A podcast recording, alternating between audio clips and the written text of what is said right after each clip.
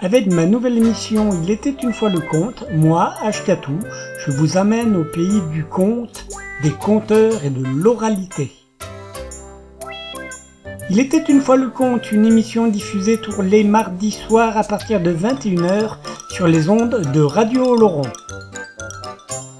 Une émission écoutable, réécoutable, podcastable sur radioloron.fr. Il était une fois le conte est une émission qui peut aussi s'écouter, se podcaster, se télécharger sur le site il était une fois le conte.wordpress.com. Il était une fois le conte, une émission diffusée tous les mardis soirs à partir de 21h sur Radio Laurent. Il était une fois le conte parce que les contes disent toujours la vérité. Enfin, presque. Moi je raconte des histoires, des histoires que vous m'avez contées. Je les compte à ma manière, mais tout seul je peux pas les inventer, car du fond de mon cœur, c'est vous qui parlez. Je suis poète à mes heures, mais surtout, c'est de vous écouter parler de tout.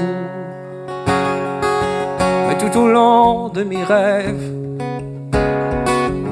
et chaque fois que je m'arrête à penser, on me parle à l'oreille du courage, de tout ce qu'il faudrait changer. Mais de l'autre, j'entends qu'on préfère rester dans son coin. C'est le jour, c'est le temps, c'est dans l'air que c'est qu'on va chanter si on s'y laisse aller? C'est comme l'histoire des nuages, puis du vent qui arrêtait pas de souffler. On m'a dit qu'à l'orage, y a rien que le vent qui pouvait tout faire passer. Mais du fond de mon cœur, je vous entends souffler. Même si le vent peut faire peur, c'est lui qu'il faut chanter. À Saint-Élie-Caxton, il y a bien des paroles qui s'envolent. Mais il y a encore beaucoup de grand-mères qui restent. Bonjour et bienvenue sur les ondes de Radio Laurent dans cette 18e édition de Il était une fois le conte. Donc euh, aujourd'hui je vous propose euh, la deuxième partie de notre petite série consacrée aux contes facétieux et aux anecdotes. Nous allons voir plus particulièrement les contes facétieux. On verra bien sûr un peu de contes de Nasreddin le Hodja, tellement c'est bien. Euh, et puis surtout un bout de conférence euh, deux conférences sur, autour du, du conte facétieux, du coup, euh, par euh, du coup un- une conférence de Marc Aubaret, qui à une époque était directeur du centre euh, du centre méditerranéen de littérature orale, et euh, sa conférence, euh, du coup, tourne autour du conte facétieux, rire de ce que l'on ne souhaite pas. Voilà, on y va, c'est parti. Et on va démarrer avec euh, deux contes que je vais vous lire. Avec euh, le conte Le Nier d'Anthony Landès. Alors il se trouve que Anthony Landès était très certainement un colon et donc qui a recueilli des contes, euh, voilà, que l'on fera suivre par un conte facétieux, très sympa aussi, qui se rapproche pas mal des contes de Nasreddin, qui est du coup Le roi veut marier sa fille. Voilà, à tout à l'heure. Le nier. Voici un conte que les vieillards m'ont raconté autrefois. Je m'en souviens et je le conte. Deux époux avaient un fils qui était niais. Le voyant, ainsi ils se dirent. Quand nous serons morts, il ne saura pas conserver ses biens. Nos parents lui prendront tout et il n'aura plus de quoi vivre. Le père creusa donc un trou à l'intérieur de la palissade qui entourait la maison. Il y enfouit de l'or et de l'argent et y planta en cet endroit un grenadier, un goyavier, un litchi, un oranger, un cocotier. Ensuite, il fondit pour son fils un bâton d'or long de sept nœuds. Le père appela son fils et lui dit, Quand nous serons morts, si tu ne peux conserver tes biens à cause de ta bêtise, conserve ce bâton. Quand tu voudras prendre une femme, tu proposeras une énigme à la fille. Si elle la devine, tu la garderas. Si elle ne devine pas, tu la quitteras en lui donnant pour indemnité une déception de ce bâton. Voici l'énigme. Le nuque est sous le litchi. Qui a vu le roi sous l'oranger? Telles furent les instructions du père à son fils. Quand ses parents furent morts, le niais fut, en deux ou trois ans, dépouillé de tous ses biens. Quelques-uns lui donnaient à manger par charité, mais il était incapable de gagner sa vie. Il alla alors demander sa fille, une fille en mariage. Trois jours après qu'ils furent accordés, il lui dit Mon père m'a fait une recommandation, il ne serait pas convenable de ne pas l'observer. La fille répondit Les ordres des parents sont choses graves. Ce qu'ils t'ont dit, Dis-le-moi, ne me le cache pas. Le mari dit, Mon père m'a dit, quand tu prendras une femme, propose-lui une énigme. Si elle la devine, tu resteras avec elle, sinon tu la quitteras. Il prit ainsi trois femmes successivement sans qu'aucune devinât l'énigme. À chaque fois, il cassait une des sections de son bâton et la leur donnait en guise d'indemnité. Au bout d'un an, on lui désigna une fille pauvre et sans parents, qui était employée chez des étrangers, et on la lui donna en mariage. Il dit à cette fille, mon père m'a fait une recommandation. Il ne serait pas convenable de ne pas l'observer. La fille répondit, Quoi que ce soit, dis-le-moi. Le niais dit, c'est une énigme. Le nu qui est sous le litchi.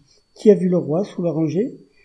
La fille lui demanda, Sur le terrain où habitaient tes parents, y a-t-il encore une clôture? Non, répondit-il, on l'a coupée.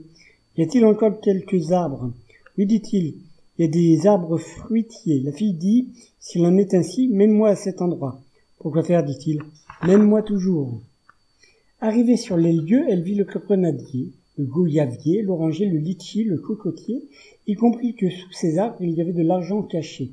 Elle ne dit rien à son mari, mais elle ordonna, mais elle lui ordonna de couper le grenadier et d'en extraire les racines. Pourquoi cela? demanda-t-il. Travaille toujours, dit-elle. Il déracina le grenadier et y trouva un tas de sapèques. La femme dit alors à son mari d'aller acheter une paire de buffles, un char, et de louer deux hommes et de les ramener. Il fit ce qui lui était commandé. La femme ordonna aux deux hommes d'aller couper des perches et de planter une palissade tout autour de cet endroit, et elle acheta du bois pour construire une maison. Quand la maison fut bâtie, elle ordonna à son mari d'abattre tous les arbres pour fouiller au-dessous, prendre l'or et l'argent cachés et les mettre dans la maison. Ainsi, ils furent riches comme ils l'avaient été leurs parents. Ici finit ce conte. Le roi veut marier sa fille. Dans un village, le roi décide de marier sa fille. Il organise alors une énorme fête près du lac aux Caïmans. Il dit aux hommes du village Je donne ma fille en mariage à celui qui va traverser le lac aux Caïmans à la nage. Sa phrase n'est même pas terminée que le vieux Kofi est déjà en train de se bagarrer avec les caïmans dans le lac. C'est une lutte à mort. Après un combat sanglant de plusieurs minutes, le vieux Kofi arrive à sortir du lac, trempé et amoché de partout. Il se dirige droit vers le roi qui, tout étonné, lui dit Vieux Kofi, une promesse est une promesse. Je te donne ma fille en mariage. Le vieux Kofi répond Je ne veux pas de ta fille. Le roi étonné dit Ok, je te donne 200 millions alors. Le vieux Kofi répond encore Non, je veux pas l'argent. Tout le monde est étonné. Le roi demande Qu'est-ce que tu veux alors? Et le vieux Kofi répond Je cherche celui qui m'a poussé dans le lac.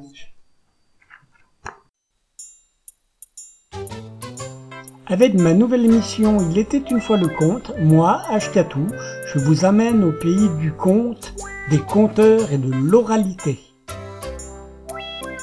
Il était une fois le conte, une émission diffusée tous les mardis soirs à partir de 21h sur les ondes de Radio Oloron.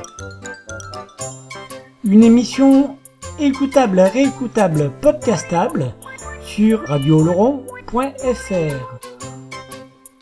Il était une fois le conte est une émission qui peut aussi s'écouter, se podcaster, se télécharger sur le site il était une fois le conte.wordpress.com. Il était une fois le conte, une émission diffusée tous les mardis soirs à partir de 21h sur Radio Laurent. Il était une fois le conte parce que les contes disent toujours la vérité. Enfin, presque. Moi je raconte des histoires, des histoires que vous m'avez contées. Je les compte à ma manière, mais tout seul je peux pas les inventer. Nous nous faisons maintenant Bowser le Troll par le groupe Apicolo et ensuite ça sera des contes de Nasreddin le Hodja. Voilà. Et après ça sera la conférence sur le conte facétieux. On y va, c'est parti. Tout à l'heure, j'étais faire un tour sur le parking. Il y a une putain de. de c'est pas du tuning, non. Un truc de ouf. Et il y a une phrase sur le pare-choc qui dit Dieu créa la, chiasse, mais il a oublié le canard WC ou une connerie comme ça. Et dessus, il y a un vieux troll, et, c'est marqué Troll not dead. Alors, euh, je connais pas le propriétaire de cette deux chevaux, mais. Elle est pour lui, ça s'appelle Quoi sur le troll est une sale bestiole. On n'est pas loin de la forêt de Brocéliande. Il y en a peut-être qui se cachent parmi vous. Bienvenue, qu'il reste en vie pour une éternité. Allez, au lutin, au farfalet et à tous ceux. On va nous faire croire que ça n'existe plus. Fuck off. On raconte encore dans les tavernes. Les drôles d'histoires. Les aventures de Bowser le troll. On me cherche les domaines moins grandiose que peur, mais certainement plus drôle.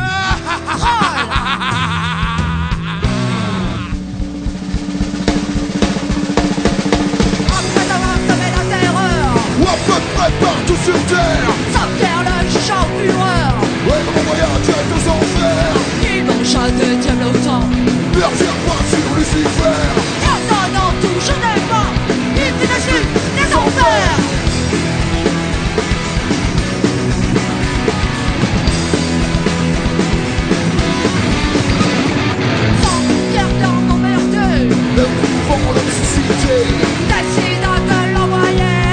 paradis avec Le arrivé De sauvagerie accompagnée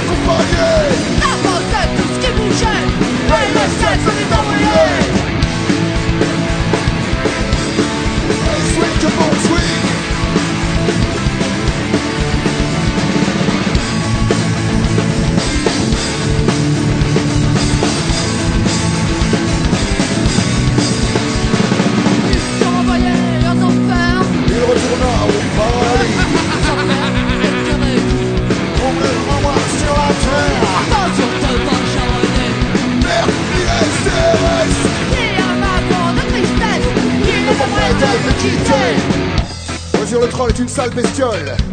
Car tout petit il a chopé la vérole. Il s'est même fait renverser par une bagnole Sale gosse. C'est pour ça qu'aujourd'hui il est un peu gol Arriba el diablo.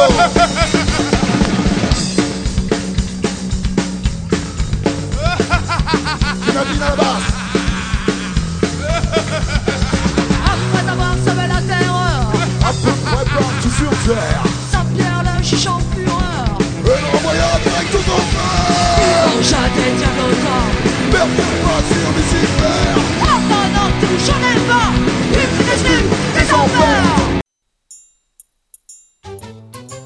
Avec ma nouvelle émission Il était une fois le conte, moi, Ashkatou, je vous amène au pays du conte, des conteurs et de l'oralité. Il était une fois le conte, une émission diffusée tous les mardis soirs à partir de 21h sur les ondes de Radio Oloron. Une émission écoutable, réécoutable, podcastable sur radiooloron.fr. Il était une fois le conte est une émission qui peut aussi s'écouter, se podcaster, se télécharger sur le site il était une fois le conte.wordpress.com. Il était une fois le conte, une émission diffusée tous les mardis soirs à partir de 21h sur Radio Laurent. Il était une fois le conte parce que les contes disent toujours la vérité. Enfin, presque. Moi je raconte des histoires, des histoires que vous m'avez contées. je les compte à ma manière. Mais tout seul, je peux pas les inventer. Ma droite et ma gauche. Une nuit, la femme de Nasreddin le réveilla et lui demanda S'il te plaît, donne-moi le chandelier qui est à ta gauche. Agacé, il lui répondit Comment puis-je savoir où sont ma gauche et ma droite dans cette obscurité? La belle-mère. La belle-mère de Nasreddin grincheuse, curieuse, avait de surcroît l'esprit de contradiction. Un jour qu'elle lavait du linge à la rivière, elle tomba à l'eau et disparut. Les témoins se précipitèrent chez Nasreddin. Ta belle-mère s'est noyée, on ne la retrouve pas. Il courut à la rivière et commença à remonter à contre-courant. Étonné, les gens lui dirent Où vas-tu? Les eaux coulent vers le bas, tu te trompes Tranquillement, Nasreddin répliqua On voit bien que vous ne la connaissez pas. Quand elle était vivante, elle faisait le contraire de ce que tout le monde aurait fait logiquement. J'étais dans le manteau. Un jour, Nasreddin rencontra un voisin et lui dit Hier soir, j'ai entendu des voix qui venaient de chez toi, puis des cris, et enfin une chute. Voulant couper court à cette conversation, Nasreddin expliqua J'ai eu une petite prise de bec avec ma femme. De rage, elle a pris mon manteau et l'a jeté dans les escaliers. Mais, Oja, est-il possible qu'un manteau fasse un tel bruit? Acculé à la vérité, Nasreddin se résolut à avouer. J'étais dans le manteau. La recette. Nasreddin Ocha revenait du marché et rapportait du foie. Il raconta un ami qui lui proposa de lui donner une recette pour l'accommoder. Il l'écrivit aussitôt sur un morceau de papier. Nasreddin poursuivait son chemin, tout heureux, quand un faucon fonça sur lui et enleva le morceau de foie qu'il tenait à la main. Ahuri, Nasreddin se ressaisit, et brandissant son bout de papier, il cria à l'oiseau. Tu ne te régaleras pas, la recette c'est moi qui l'ai. Qui croire Un voisin était venu demander à Nasreddin Ocha de lui prêter son âne. Celui-ci n'en avait nullement l'intention et dit Je te l'aurais prêté volontiers, mais mon âne n'est pas ici. À peine avait-il prononcé ces paroles qu'on entendit le cri de l'animal.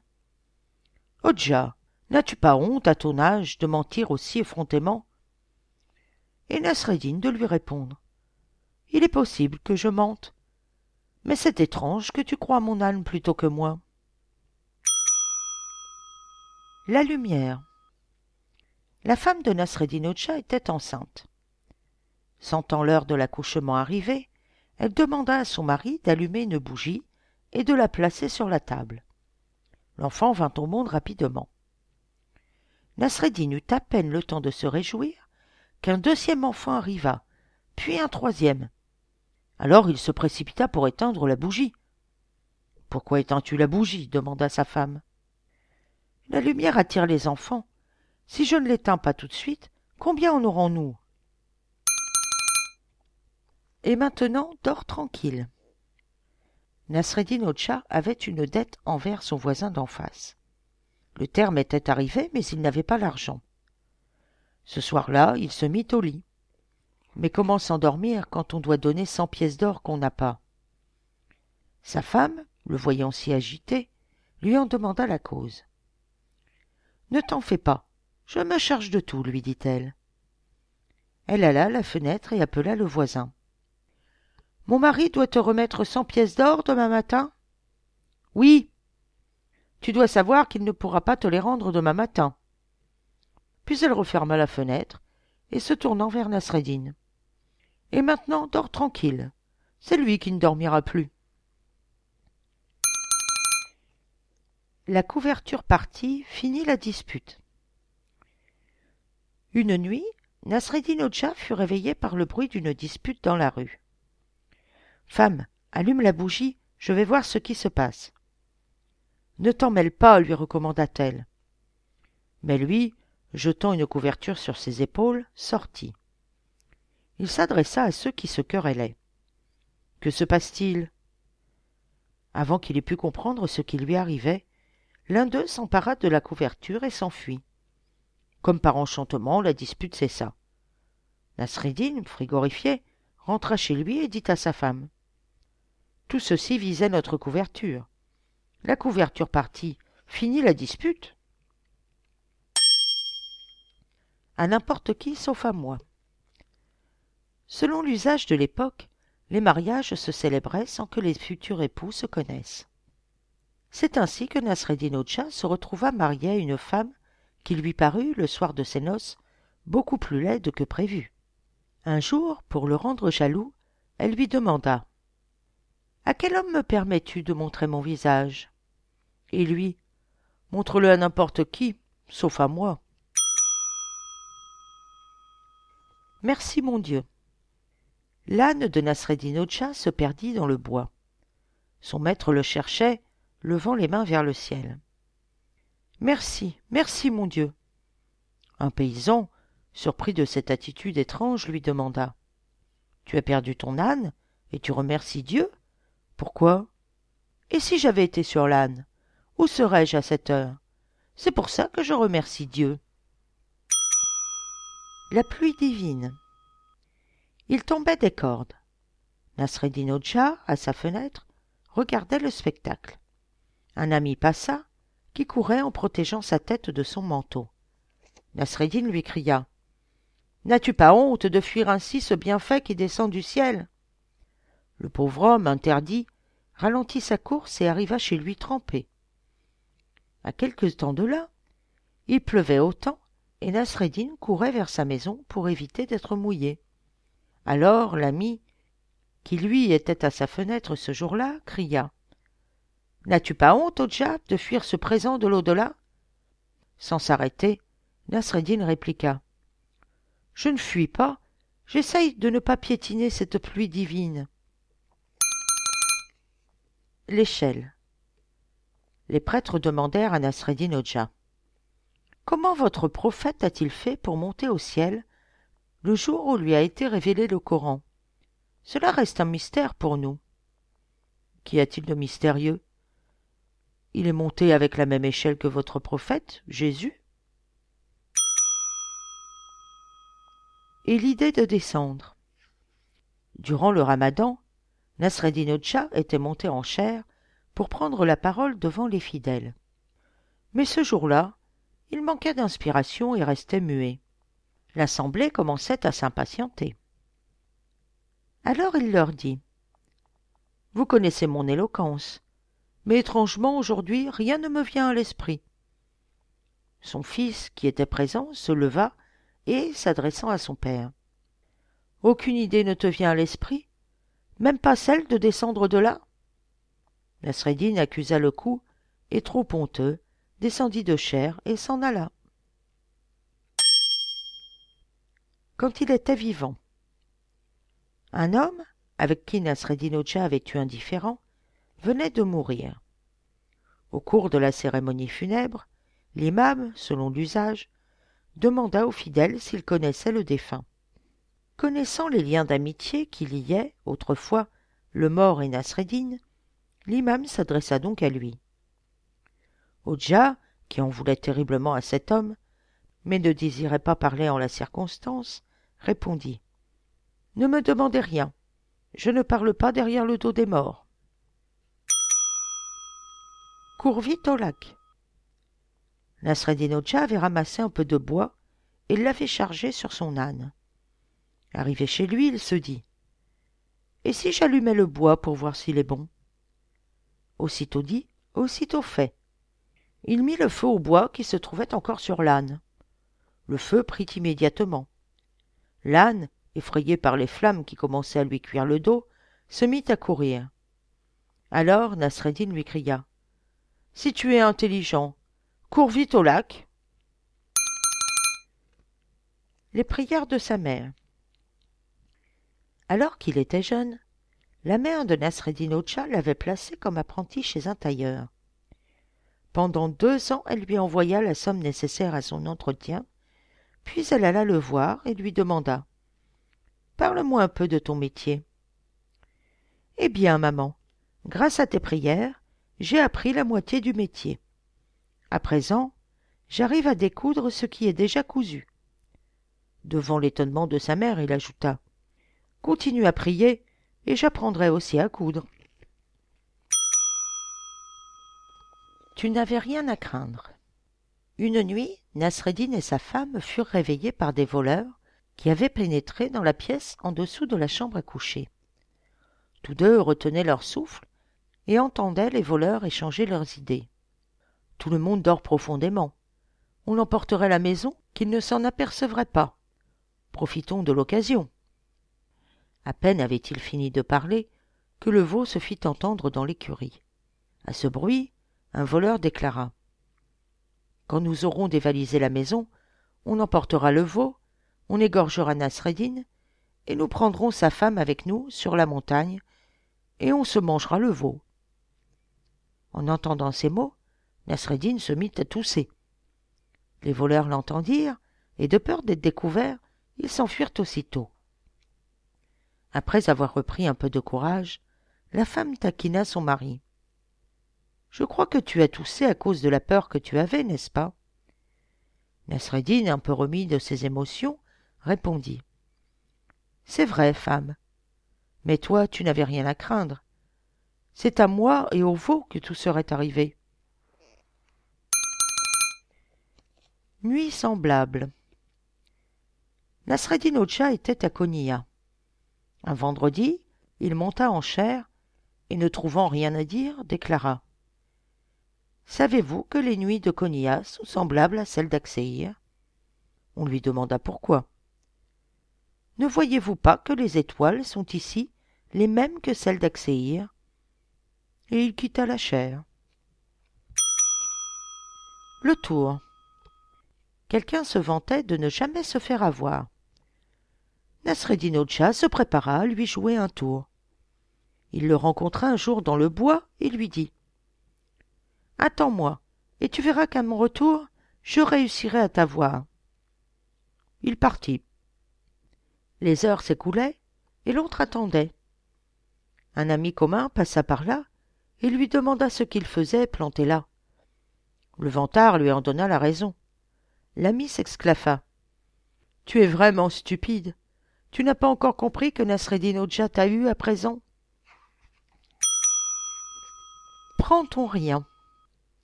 Un plaignant était venu trouver Nasreddin Oja, alors qu'a dit J'ai fait un travail pour quelqu'un. Je lui ai demandé combien il me paierait, et il m'a répondu rien. À présent, j'ai terminé le travail, et il ne veut rien me donner. Aide-moi. Après avoir réfléchi, Nasreddin lui dit Soulève l'ourlet du tapis. L'homme s'exécuta. Qu'as-tu trouvé? Rien. Alors, prends ton rien et va-t'en. Lu par Sabine pour Audiocité sous la licence Art Libre. Avec ma nouvelle émission Il était une fois le conte, moi, Ashkatou, je vous amène au pays du conte, des conteurs et de l'oralité. Il était une fois le conte, une émission diffusée tous les mardis soirs à partir de 21h sur les ondes de Radio Laurent. Une émission écoutable, réécoutable, podcastable sur radioloron.fr. Il était une fois le conte est une émission qui peut aussi s'écouter, se podcaster, se télécharger sur le site il était une fois le Il était une fois le conte, une émission diffusée tous les mardis soirs à partir de 21h sur Radio Laurent. Il était une fois le conte parce que les contes disent toujours la vérité. Enfin, presque. Moi je raconte des histoires, des histoires que vous m'avez contées. Je les compte à ma manière, mais tout seul je peux pas les inventer. Voilà, donne maintenant place à la conférence de Monsieur Aubaré. Et on se terminera ensuite en musique. Voilà, il y a une petite demi-heure de conférence. Ça va être sympa. Allez, à la semaine prochaine où nous verrons les contes érotiques. Salut, c'est Ashkatou qui vous dit bonne nuit.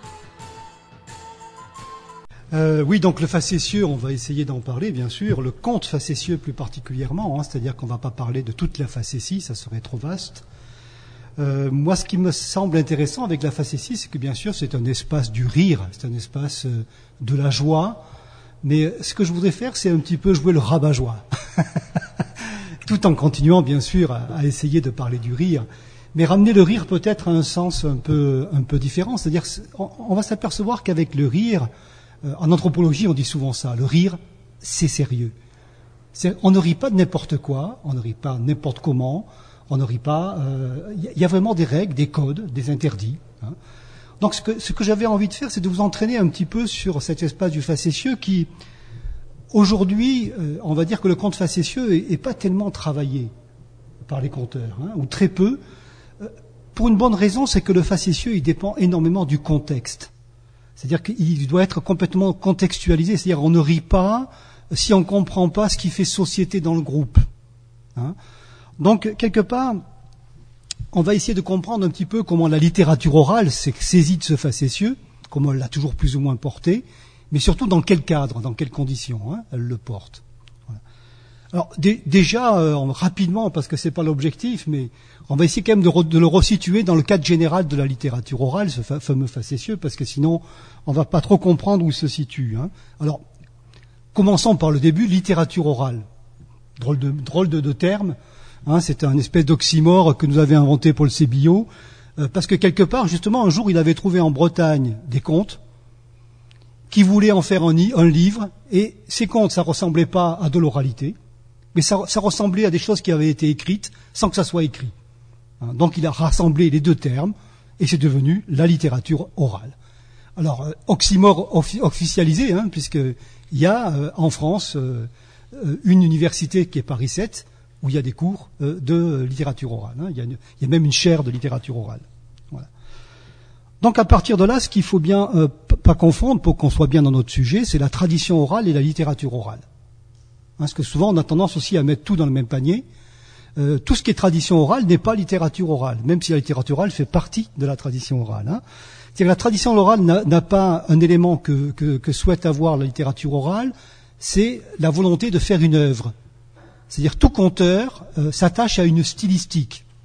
C'est-à-dire que pour lui, ce n'est pas uniquement euh, une parole opératoire, hein, mais c'est bien une parole qui va faire œuvre, qui va faire style, Hein, et qui va remplir, qui va rentrer dans des codes, dans des règles. Hein. Donc on va dire que la littérature orale est vraiment une volonté de, créer une esthétique de la parole, de créer une œuvre par la parole. Hein. Donc en ce sens, on n'est pas très loin euh, de la littérature. Et les, linguistes d'ailleurs appellent ça, avec un mot qui n'est pas tellement beau, mais qui est très efficace, ils appellent ça l'orature. Comme, comme, si quelque part d'un côté il y a la littérature pour créer avec l'écrit, et l'orature pour créer avec l'oral, hein, quelque chose de l'ordre d'une œuvre. Voilà. Donc dans cette orature, il y a, euh, dans la littérature orale, restons simples, euh, il, y a des, des, des, genres de récits qu'on retrouve aussi bien sûr dans la littérature. Hein. C'est-à-dire que vous allez avoir des mythes, vous allez avoir des épopées, vous allez avoir des légendes, vous allez avoir des contes, vous allez avoir des fables, vous allez avoir des chants, hein, des, des, proverbes, des dictons. Donc tout ça, c'est des formes qui ont été créées simplement dans l'oralité. Hein. Alors bien sûr, chacun de ces récits a des fonctions. On ne va pas s'étendre dessus, mais c'est bien de comprendre un petit peu la fonctionnalité de chacun pour voir un peu où se situe le facétieux. Hein.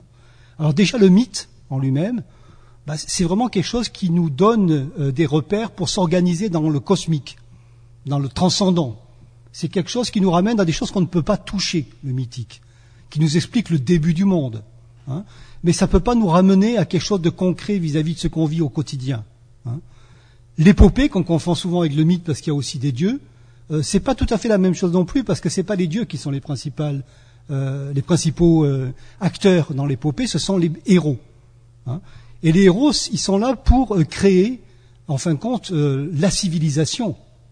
La plupart du temps, si vous regardez bien, les héros, ils sont là pour nous donner les grands codes d'honneur, les grandes valeurs, les bien savoir vivre, les bien savoir mourir, hein, tout ce qui fait société et tout ce qui va faire civilisation.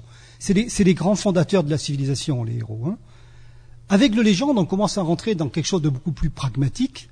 Hein, parce que le légendaire, lui, va nous ramener à habiter ce qu'il y a dans notre territoire. C'est-à-dire que le, légendaire n'existe que si on connaît euh, l'objet auquel il se réfère. On peut parler de nain, mais le nain suffira pas.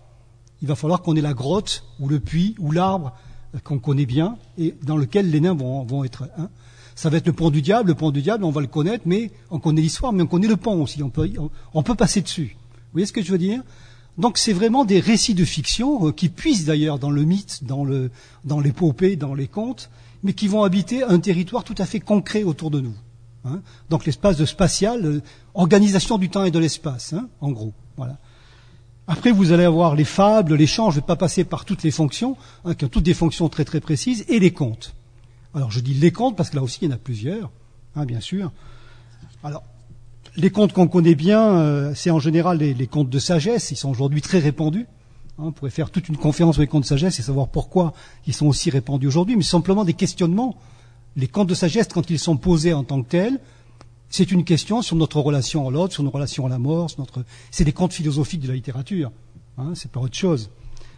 Ensuite, vous avez tout ce qui est les contes étiologiques, qui ressemblent beaucoup aux mythes, parce qu'ils nous expliquent comment les choses sont nées euh, comment elles sont arrivées, pourquoi elles sont là. Mais en réalité, ils ne se prétendent pas porteurs de vérité, ils se prétendent simplement porteurs d'hypothèses, et des hypothèses des fois d'ailleurs très facétieuses. Hein. voilà. Ensuite, bon, il y en a plein. on pourrait penser par les contes fantastiques, les contes merveilleux, bien sûr, qui sont euh, les contes des contes. C'est les grands contes euh, qu'on a du mal à dire aujourd'hui parce qu'ils sont tellement complexes sur le plan symbolique et sur le plan structurel qu'on a un peu de mal à les porter aujourd'hui ces grands contes. Hein. Et puis le conte facétieux. Hein. Alors le conte facétieux, on va voir qu'il y en a plein, plein, plein de, sortes, d'espèces de contes facétieux aussi, mais ils partent bien de quelque chose qui est de l'ordre de la facétie. Hein. Alors la facétie, c'est un mot déjà euh, qui a une étymologie tout à fait précise. Ça, vient donc du latin euh, qui est euh, facétia et, qui, voulait dire plaisanterie. Et ça tire, ça tire encore d'une autre étymologie qui est facétus, Hein, et là, c'est élégant, bien fait, spirituel. Hein. Donc vous voyez bien que déjà, on n'est pas uniquement dans le rire, euh, le fou rire, on va dire, mais on est bien dans un rire, qui s'élabore. Hein, un, rire qui ne fait pas rire tout le monde obligatoirement, qui ne fait des fois que sourire.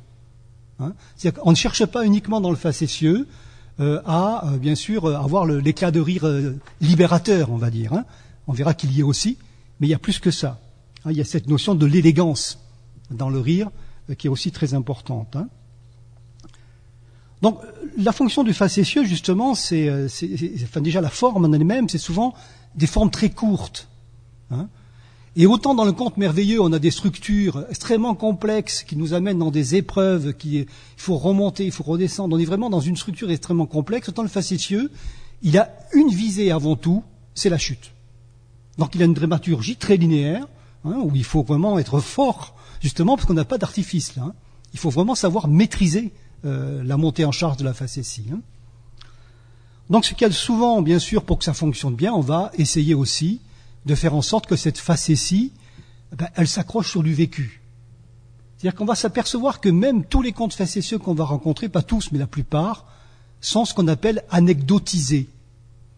C'est-à-dire sait très bien que c'est des contes qui n'ont pas obligatoirement une réalité dans notre environnement, mais on va faire en sorte de dire ah ben tiens, tu connais le village d'un tel à côté là, ben tu connais bien le Léon là à côté là. Ben justement le Léon, un jour il est arrivé ça, le Léon, on le connaît, oui, mais c'est souvent une figure. Hein. Mais quand on regarde un petit peu ce qui se dit, c'est enfin un conte traditionnel qu'on lui attribue. Ça ne lui est jamais arrivé. Donc on a anecdotisé un répertoire. Et ça c'est très important, on va le voir après dans le processus même de raconter ce type d'histoire. Hein. Sinon ça peut tomber complètement à plat. Alors ce qui est très important, c'est que derrière le rire, il y a vraiment des objectifs, il y a des tensions qui sont beaucoup plus importantes qu'il n'y paraît hein, euh, dans le facétieux. Euh, déjà, c'est quelque chose qui est euh, très important parce que ça, permet d'aller dans, dans, des, dans des endroits de l'impossible. Donc on, transgresse l'espace de la réalité, des fois ça permet d'aller plus loin, mais ça permet aussi d'aller atteindre les endroits de l'intolérable. Hein, c'est un espace où on peut, quand on rit souvent, on s'apercevra euh, qu'on rit de choses qui ne sont pas toujours risibles. Hein, et on verra qu'on ne peut pas le dire d'ailleurs de, tout le temps. on ne peut pas tout dire n'importe où, n'importe comment et n'importe quand. Hein, il y a des codes aussi dans toutes les sociétés qui interdisent le rire dans certaines circonstances, ou quand un événement euh, qui réfère est trop proche de, ce qui se passe. Donc on est vraiment là dans un espace qui permet aussi de distancier des tensions vécues tous les jours. Cette mise à distance extrêmement nécessaire dont on a aujourd'hui beaucoup de mal à trouver euh, le, bon, euh, le bon tenant. Donc le rire va nous permettre tout ça. Donc il nous, il nous permet en fin de compte d'essayer d'éviter la souffrance qu'on peut avoir en permanence, et on s'aperçoit que plus souvent il y a de tensions dans une société, et plus le rire a besoin de s'installer. Hein, sinon c'est une vraie catastrophe. Voilà. Et puis bien sûr dans le rire il y a tout le côté de l'inversion, de la transgression, hein, tous les rires carnavalesques en fin de compte qu'on connaît bien, euh, qui sont euh, des, moments où on, inverse les choses, où on met tout, tout à l'envers. Hein, euh, donc ça aussi, c'est des éléments du rire très importants. Alors, on parle de facétie, parlons du rire, en tant que tel. Hein Alors, le rire, on le conçoit la plupart du temps un peu comme un, espace extrêmement émotionnel. On a l'impression vraiment que c'est un, rictus presque, hein, que c'est un espace qui sort comme ça sans aucun sens et que ça déclenche et que ça, Bon, ça nous soulage en plus. C'est vrai que ça fait du bien. Hein. Quand on arrive à avoir un bon moment de rire, euh, on est content parce que ça a vraiment fait euh, lâcher nos tensions de, façon très, très importante. Mais en dehors de ça, bien sûr, en dehors de tout ce côté, de, ce côté euh, neurochimique, on va dire, il y a tout un côté cognitif du rire qui est aussi extrêmement important. C'est-à-dire qu'est-ce qui nous fait rire, en gros. Hein? Alors ça, bien sûr, on ne rit pas de la même façon partout, déjà il n'y en aurait pas des mêmes choses partout. Hein. Le rire est éminemment culturel. C'est-à-dire qu'on on, est dans des choses qui sont, euh, qui sont des formes de communication sociale, hein, qui sont et qui ne peuvent pas être euh, vraiment. Ça forme des systèmes, les codes du rire. C'est vraiment des espaces de, relation à l'autre. Et même dans une même société comme la société française, par exemple, hein, euh, selon les classes dans lesquelles on est, selon les métiers que l'on fait, selon euh, les, groupes d'appartenance dans lesquels on se situe, ben, on va pas rire obligatoirement de la même chose. C'est une façon aussi de savoir si vous faites partie du groupe ou pas. Tout bêtement. C'est-à-dire, si vous êtes dans un métier très pointu, où il y a des blagues de métier euh, bien bien précises, et que vous ne comprenez pas et que vous ne riez pas, on sait très bien que vous ne faites pas partie de ce groupe. D'accord? Donc rire, c'est très identitaire c'est un système qui va conforter euh, les codes et les identités euh, d'un groupe, d'une communauté. Hein. Et on va voir un peu plus loin tout à l'heure que ça, devient une vraie, des fois, une vraie arme de guerre, le rire. Hein. Ça devient aussi un lieu du pouvoir, ça devient un lieu beaucoup plus important qu'on ne le pense au niveau d'échange et de confrontation d'idées. Hein. Alors, bien sûr, le, rire, euh, il est, il est, multiple. Je ne vais pas rentrer dans tous les détails, mais il est verbal. C'est-à-dire quand on raconte un récit, bah, c'est du verbal, mais il est aussi très mimique. On peut faire rire en faisant des mimiques. Hein. Il peut être aussi euh, complètement tactile. C'est mon chatouille, vous allez rire. Hein. Voilà. Donc il y, a toute une forme, des formes de rire aussi extrêmement différentes. Hein. Donc moi, bien sûr, celui qui va me, qui va m'importer aujourd'hui, c'est un rire euh, issu du récit verbal, du côté verbal et du côté bien sûr euh, non verbal aussi, c'est-à-dire tout ce qui est le conteur ne travaille pas qu'avec euh, les mots, il travaille aussi avec sa mimique, il travaille aussi avec un corps, hein, et bien sûr il y a une part de non verbal extrêmement importante dans tout ce qui est de l'ordre du, travail de, de facétie. Donc, ce qui va être important de comprendre, c'est que dans toute société, le rire peut être prescrit, autorisé, prohibé, selon les endroits où ça se trouve très malvenu chez nous de rire au cimetière lors d'un enterrement. Hein. Euh, très malvenu, euh, voilà.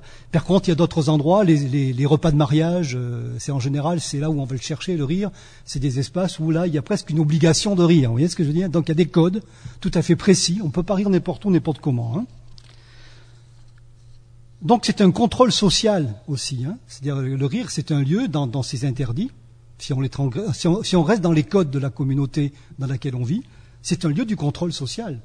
C'est un lieu, où, euh, quelque part, on crée euh, des, actes de conduite euh, qui sont repérés comme déviants ou pas. Hein. Donc on peut transgresser cet espace-là, hein, ce n'est pas un problème. Donc il y a des, oui, je disais, il y a des sujets qui sont vraiment en général, c'est tout ce qui touche aux ancêtres, aux maladies, euh, aux malheurs, euh, voilà. Ça, on essaie de pas trop rire dessus, surtout euh, si c'est quelque chose qui vient de se passer. Hein. donc il y a aussi une bienséance du rire qui est tout à fait, qui, qui, ne serait pas convenable de dépasser. Hein. Donc le, le, rire est vraiment quelque chose qui va être intégré à presque toutes les grandes productions. On le retrouve absolument dans tous les, les, les moments. De, on, peut les, on pourrait le retrouver dans tous les moments de la vie. Aujourd'hui, malheureusement, on ne le retrouve pas toujours. Hein. Alors après, qu'est-ce qu'un conte facétieux hein, C'est celui-là qui va nous intéresser. Maintenant qu'on a fait, maintenant qu'on sait à peu près ce que c'est que le facétieux, ce qu'on sait que le rire, qu'est-ce que c'est qu'un conte. Voilà. On va peut-être aller vers le conte facétieux. Alors, comme je vous disais tout à l'heure, les contes facétieux, ce sont des éléments qui, euh, qui sont relativement courts, qui se disent en général dans la propos, souvent. Hein, c'est-à-dire que c'est rare de trouver un, conte, un répertoire de contes facétieux. Hein, ou alors il faut vraiment faire un travail de théâtralisation. Mais disons que dans le travail euh, naturel d'émission du conte, quand on en dit un ou deux, euh, souvent on s'arrête. C'est pas quelque chose, c'est quelque chose où on peut très vite saturer, hein, si c'est pas mis en scène. Vous voyez ce que je veux dire? Hein? C'est, quelque chose qui vient dans l'à-propos, dans une réaction. Hein? Il y a beaucoup de blagues aujourd'hui qui peuvent tomber complètement à plat. Hein, il y a tout un travail qui avait été fait par Eliane Daffy et par euh, Patrick William, qui sont deux anthropologues qui ont beaucoup travaillé sur le rire, et ils avaient travaillé sur les blagues de musiciens. Voilà, bon, mais c'est bien beau, mais les blagues de musiciens, on les voit euh, rire aux éclats euh, parce qu'ils parlent d'un batteur, etc. Mais si on ne connaît pas le contexte, on les voit se, se, tordre de rire par rapport à, un, à, un chef d'orchestre qu'ils sont en train de décrire, mais si on n'a pas vu le chef d'orchestre dans la répétition, eh ben on est à côté et on ne fait pas partie du groupe non plus. Hein. Donc ça veut dire que quelque part, euh, le contexte, c'est-à-dire que pour comprendre vraiment, pour comprendre et pour rire avec, il faut qu'on trempe dans le système euh, social, dans, le, dans, dans, les valeurs du groupe, dans la reconnaissance du groupe. Hein. Sinon, on, est complètement à côté. Hein. Et du coup, il y a des grandes chances qu'on tombe. Euh, voilà. Alors, il y a, des, contes qui sont plus ou moins, bien sûr, internationaux. Hein, il y en a quelques-uns qui vont euh, permettre, bon, il y, a, tout un cycle en ce moment autour de Moulin Nasreddin, que les conteurs connaissent bien, autour de Shra, hein, qui, est un, méditerranéen, qui est un peu notre Jean Le Sceau. Hein. Euh, c'est des, contes qui font rire ou sourire ou pas rire du tout, parce que des fois aussi c'est pareil, quel contexte on a pour repérer cet espace-là. Et c'est des contes qui vont jouer énormément avec l'absurde, parce que l'absurde est aussi un moteur du rire. Prenons un exemple, hein, ça sera peut-être plus simple. Donc notre cher Moulin Nasreddin qui est en train de tourner autour de sa maison, il a un sac là qui est posé en bretelle devant lui, il prend dans le sac et il jette quelque chose. Son voisin va le voir, il lui dit Mais Moulin, qu'est-ce que tu es en train de faire? Ben, Il dit Tu vois bien, je jette du gros sel. Mais pourquoi tu jettes du gros sel? Ben, Pour faire partir les tigres. Mais il n'y a jamais eu de tigre ici. Ben, il dit Tu vois, ça marche. Hein donc on est dans des, relations à l'absurde comme ça, qui sont, qui sont en même temps euh, des, choses qui peuvent aller loin dans la réflexion, parce que pourquoi il n'y a pas de tigre hein, En réalité? Et on s'aperçoit que ces contes-là sont beaucoup travaillés par les soufis. Certains de ces contes sont beaucoup travaillés dans les soufis qui cherchent à aller voir derrière euh, cet espace de la normalité, dans, dans, dans l'espace beaucoup plus euh, élargi de notre réalité, ce qui se passe. Et c'est des contes qui peuvent être porteurs de ce dépassement. Hein c'est les contes du fou.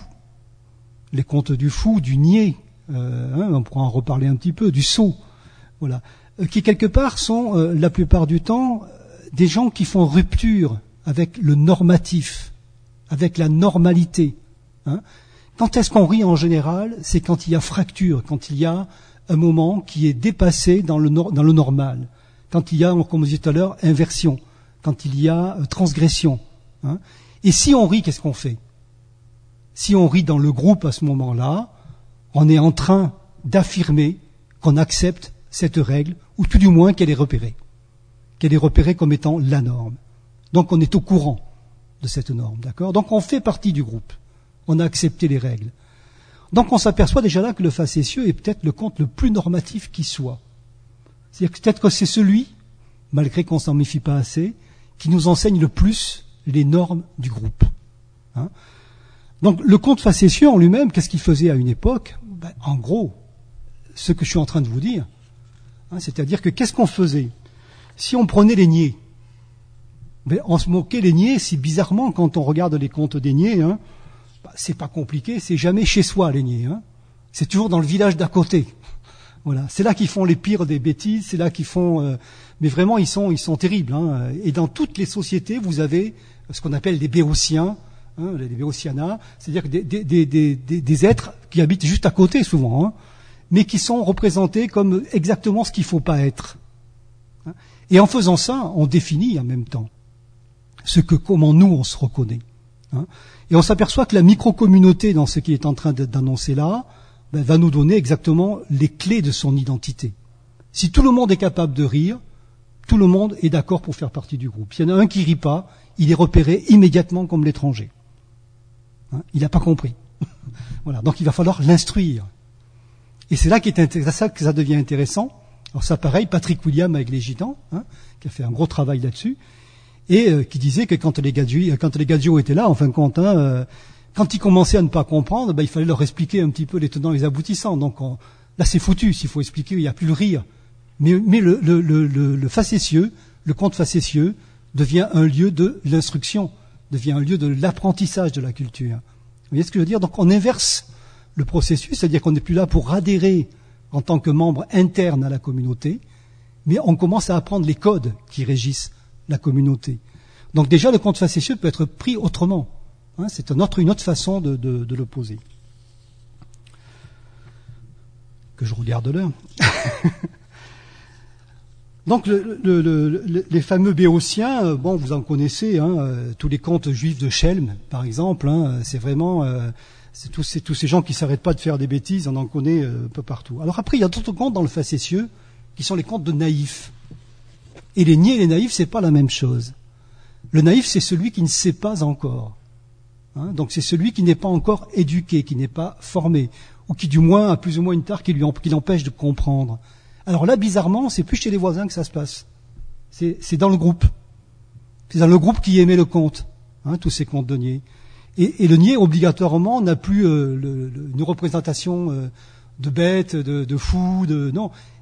C'est quelqu'un qui est sympathique, qui devient sympathique, quelqu'un qui est souvent considéré comme euh, apportant quelque chose à la société avec sa folie ou avec, euh, en tous les cas, son, son apprentissage, son initiation. hein. Donc là, on est encore dans une autre forme qui est extrêmement différente, mais qui va aussi engendrer le rire. Parce que dans ce rire, c'est une fois de plus, on reconnaît quoi? Ce qui n'est pas encore acquis. Donc une fois de plus, le normatif. Ce qu'il doit acquérir. hein. Ensuite, il y a tous les codes euh, euh, du rire qui, sont, qui passent par le trompeur. Hein, le fameux trompeur, celui qui est capable de duper, mais pas duper n'importe qui, ou duper les gens du village d'à côté, toujours la même chose, hein, ou duper euh, les plus puissants que lui. hein. Donc là aussi, il y a toute une série de contes comme ça qui sont basés sur, cette, euh, sur cet équilibre. hein. Voilà, donc là on se retombe, on retombe souvent dans le cadre de, ma- de maître et serviteur, en gros. hein. C'est vraiment un espace où il y a quelqu'un qui est vraiment euh, au service d'eux et qui va être capable d'inverser à un moment donné, une fois de plus, inverser euh, le processus de puissance. hein. Voilà. Histoire drôle, bon, tout ça, je vous parle des histoires là qui font partie du répertoire traditionnel. On va voir que c'est pas obligatoirement euh, les histoires qui feront peut-être rire aujourd'hui euh, systématiquement. hein. On, va essayer de, comprendre pourquoi. Toutes les histoires de chasse, bon, je pense qu'aujourd'hui il y en a qui vont encore faire rire parce qu'il y a beaucoup de chasseurs. hein. Euh, donc là, il y, a, les récits véridiques, mais les récits véridiques qui se rajoutent à des récits de fiction. On va y intégrer des braconniers, on va y raconter des, hein, des, des gibiers qui viennent de plus en plus grands, qui, qui arrivent au fantastique d'ailleurs. hein. Euh, donc on arrive comme ça à avoir des, euh, des autodérisions même au, au niveau des chasseurs parfois euh, sur ses propres récits de chasse. hein. Autre catégorie, je vous fais une catégorie comme ça rapide parce qu'on n'a pas le temps de tout expliciter, mais déjà quelques-uns. Le conte licencieux, hein, le fameux conte euh, érotique, comme on dirait aujourd'hui, celui qui en général dans la tradition ne se raconte que quand les enfants sont plus là. Ou alors les adolescents, parce que les adolescents, il faut bien les instruire à un moment donné de la, de la relation sexuelle. Voilà, mais c'est vraiment quelque chose qui est euh, la plupart du temps émis par les hommes dans la société traditionnelle. Euh, les femmes n'ont pas droit au chapitre, voyez? Hein, c'est vraiment un espace qui est extrêmement masculin, euh, assez machiste. hein. Voilà. Et c'est pareil, c'est des choses que l'on ne dit pas n'importe quand, n'importe où. Donc quand il n'y a pas les enfants et d'une, euh, quand ça vient dans une soirée, on en raconte un ou deux, mais pas trop longtemps. Et par contre, il y a des endroits où c'est plus propice, euh, les après-mariages. Hein, donc là, bien sûr, il y a tout le rituel qui recherche la fertilité, euh, qui va susciter euh, cette relation d'image, de, représentation, hein, pour aller plus loin dans, la procréation. Bon, après, on pourrait aller encore très loin, on pourrait parler des maîtres serviteurs, des contes de facétie à motifs religieux. Je peux vous dire que les curés euh, et, les pasteurs dans les Cévennes sont des gens qui ont été sujets euh, à, des, euh, à, des contes facétieux terribles. Hein. Alors Pélène l'a très bien démontré, en plus, c'est que le même conte facétieux dans certains du côté sud du Lozère, c'était bien sûr le, curé qui était, en cible, et de l'autre côté, c'est le même conte, mais c'était le pasteur. Hein. Donc on, on, avait un territoire en réalité ancien partageant le même répertoire de facétieux, mais il était chargé systématiquement différemment en fonction de quelle religion on était. Hein. Voilà, donc ça aussi c'est une façon de dénoncer aussi euh, euh, des, actes des fois par rapport au clergé, mais aussi à toute une fantasmatique hein, en relation au clergé qui était énoncée dans cette facétie. Voilà, donc bon, dans, le, dans, le monde du conte, c'est un, un répertoire qui est immense. Hein, euh, le conte facétieux, c'est un, euh, je ne sais pas si vous savez, mais le, conte est classé de façon internationale, donc il y a tout un répertoire qui s'appelle Arne Thompson. Euh, donc là, c'est carrément à partir du, numéro 1000. Hein. Vous voyez, c'est, la facétie des chercheurs en littérature orale. Hein. On dit toujours que le répertoire, vous savez, c'est comme l'histoire des fous. À un moment donné, il y a un, inspecteur qui passe dans un asile comme ça et il voit des fous qui sont assis autour de, par terre, autour d'une salle, et il y en a un qui dit 300, et tout le monde se met à rire. Puis l'autre il dit 400, il se met à rire aussi. l'inspecteur il dit mais qu'est-ce qu'ils sont en train de faire là? Ah ben il dit ils se racontent des blagues, mais il y en avait tellement qu'ils les ont numérotés. Ah Alors ça il dit c'est super, je peux essayer. Alors il essaye, il est 350, personne rit. 380, personne rit. 500, personne rit. Puis à un moment donné, il y a un fou qui se lève et il raconte mal, lui. Hein. il raconte mal. Excusez-moi, je parle dans ma barbe, mais je ne peux pas trop faire autrement. voilà. Donc on est vraiment dans cet espace où, euh, pareil, dans les comptes, c'est, euh, on est entre 1000 euh, et 1800 hein, dans les numéros qui sont à ce niveau-là. C'est très répertorié, c'est très cadré, mais c'est un, répertoire immense qui en France n'est pas encore classé. Euh, notre chère Josiane Bru a commencé euh, à faire la classification, mais je pense qu'elle la finira peut-être pas, c'est très long. Hein. Euh, que vous dire de plus? Bon, ben voilà, je pense que quelque part, après on pourra discuter, ça sera peut-être plus, plus acteur. Hein. Euh, ce qui me semble intéressant maintenant, c'est de revenir au côté contemporain. Tous ces contes, si on veut les raconter aujourd'hui, il faut penser qu'ils ont été dits à un moment donné, dans une époque qui avait ses propres codes, ses propres règles, et si on les prend tels quels, ça nous dit plus rien. C'est des contes qui sont issus d'un milieu rural, paysan, déjà en pleine mutation la plupart du temps quand on les a recueillis. Hein, on, retrouve d'ailleurs des, histoires un petit peu comme ça de, non-compréhension entre patoisans et francophones, euh, des, histoires de, non-compréhension entre celui qui arrive des hautes écoles et celui qui va, euh, qui, est le, berger du coin. Hein. Je ne sais pas si vous connaissez cette belle histoire, moi je l'adore cette histoire. D'un jour, un, monsieur qui arrive avec une grosse voiture, il voit un immense troupeau, et là il y a le berger euh, qui est là, et puis il le voit, il lui dit Si je vous dis combien de moutons dans votre troupeau, est-ce que vous m'en donnez un? Bah, Il dit oui. Ben, il les regarde et puis il lui dit, vous en avez 368. Un chapeau, ben, prenez un mouton. Et le gars, il s'en va, il prend une bête dans les bras, il va vers sa voiture. Et puis il y a le berger qui lui dit, et si je vous dis votre métier, vous me rendez mon mouton? Ah ben oui, vous êtes un polytechnicien, vous. Ah, comment vous avez devenu ça? C'est pas, pas marqué sur mon front ben, C'est pas compliqué, c'est pas un mouton que vous avez dans, vos bras, c'est mon chien. voilà. Donc on est, dans des, contes qu'on retrouve comme ça, où les contacts de société sont systématiquement conflictuels. Hein, voilà. Donc celui-là, il est encore, on arrive bien à faire les images, mais il y en a quelques-uns qui sont extrêmement difficiles, parce que justement, on n'a plus les contextes, hein, et qui vont pas nous faire rire du tout. Donc ça veut dire que pour moi, le conteur qui aujourd'hui doit retravailler ce répertoire a nécessité et d'une, et c'est là où c'est pas simple, aujourd'hui, de retravailler les contes traditionnels, de comprendre ce qui se disait à l'époque où le conte a été collecté, mais aussi de voir qu'est-ce qu'il peut dire de notre société aujourd'hui. Et s'il ne dit plus rien, c'est peut-être pas la peine d'essayer de, le porter. Hein. Donc c'est ce qu'on appelle aussi l'actualisation du conte. Ça n'empêche pas que la structure du conte, ça ne veut, pas dire que comment le conte n'est complètement euh, hein, mais il va avoir besoin d'un nettoyage, d'une remise en place, d'une remise en ligne, ce que faisaient tous les conteurs. C'est-à-dire aucun conteur ne racontait le conte tel qu'il avait reçu. Déjà parce que ça correspondait pas à sa personnalité, et que le contexte dans lequel il allait raconter n'était pas celui dans lequel il avait entendu. Hein. Donc cette notion de la réactualisation du conte est encore plus importante pour le conte facétieux que pour les autres contes. Parce que justement, il est complètement rattaché à la, notion d'identité, à la notion de contexte, hein, et que sans ça, il ne fonctionne pas, tout bêtement. Donc aujourd'hui, on a des quantités euh, de, contes dans les bouquins euh, qui, euh, si on les lit comme ça, n'ont vraiment aucun intérêt. Ça veut dire que c'est des contes à travailler, c'est des contes à réactualiser et à remettre en forme dans ce qu'on comprend de la société d'aujourd'hui, dans ce qu'on peut porter dans notre groupe d'appartenance, en tous les cas, il y a un vrai travail de composition Hein, donc il faut refaire œuvre avec une matière qui nous est donnée partiellement, mais qui n'est pas en elle-même quelque chose de complet. Hein. Donc aujourd'hui, on retrouve beaucoup de cette notion du rire et du facétieux dans ce qu'on appelle les légendes urbaines. Hein, beaucoup de légendes urbaines aujourd'hui se ressaisissent du patrimoine et vont le refaire passer par des rumeurs, vont le refaire passer pour redonner des récits qui sont là à nouveau euh, pour provoquer le rire, pour rejouer à nouveau sur euh, euh, la facétie. Voilà ce que je peux en dire, puis moi je suis prêt à discuter si vous voulez, et puis on ira un peu plus loin comme ça ensemble. Merci.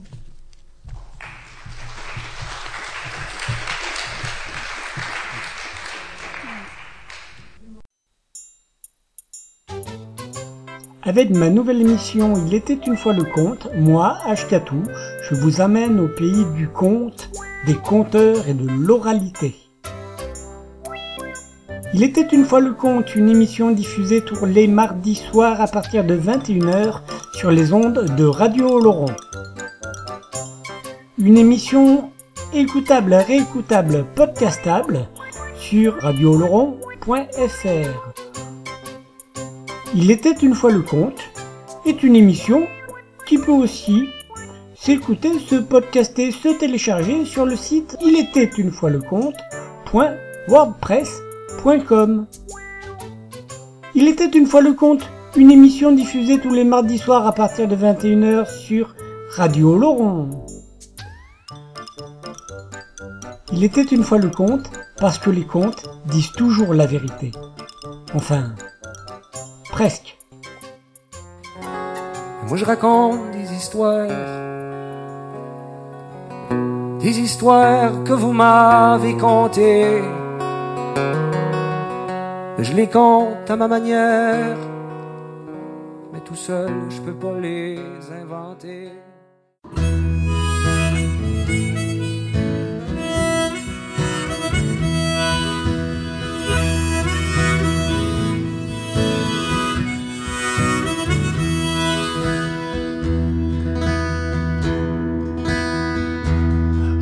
Au commencement du monde, le rideau s'ouvre sur la terre.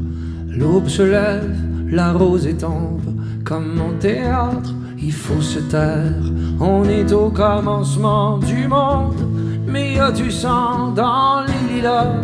Déjà les hommes et les colombes ne s'embrassent plus comme autrefois. On est au commencement du monde on rêve comment, on rêve à quoi? L'enfance est tellement vagabonde, tellement qu'elle ne se souvient pas.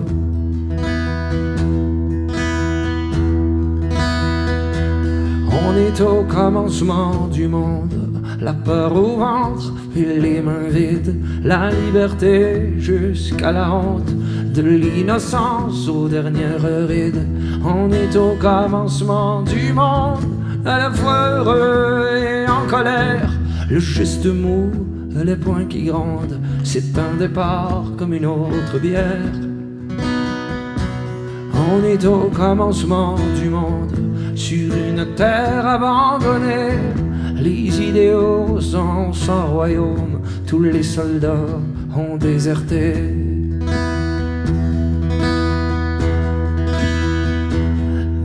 On prenait nos bagages et qu'on rentrait dans nos souliers, le cœur se serait en voyage, puis la raison sur les peupliers. Alors la mer ou la montagne, ou peu importe l'horizon, les artisans sont mélomanes, ils chantent au parfum des moissons.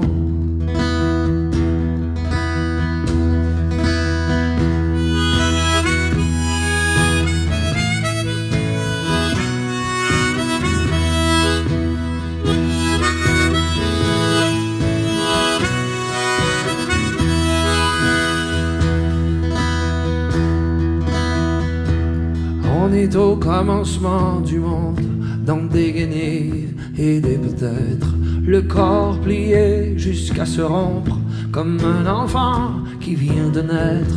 On est au commencement du monde, il y a les mots et la manière, parfois la vérité se trompe entre la paix et puis la guerre.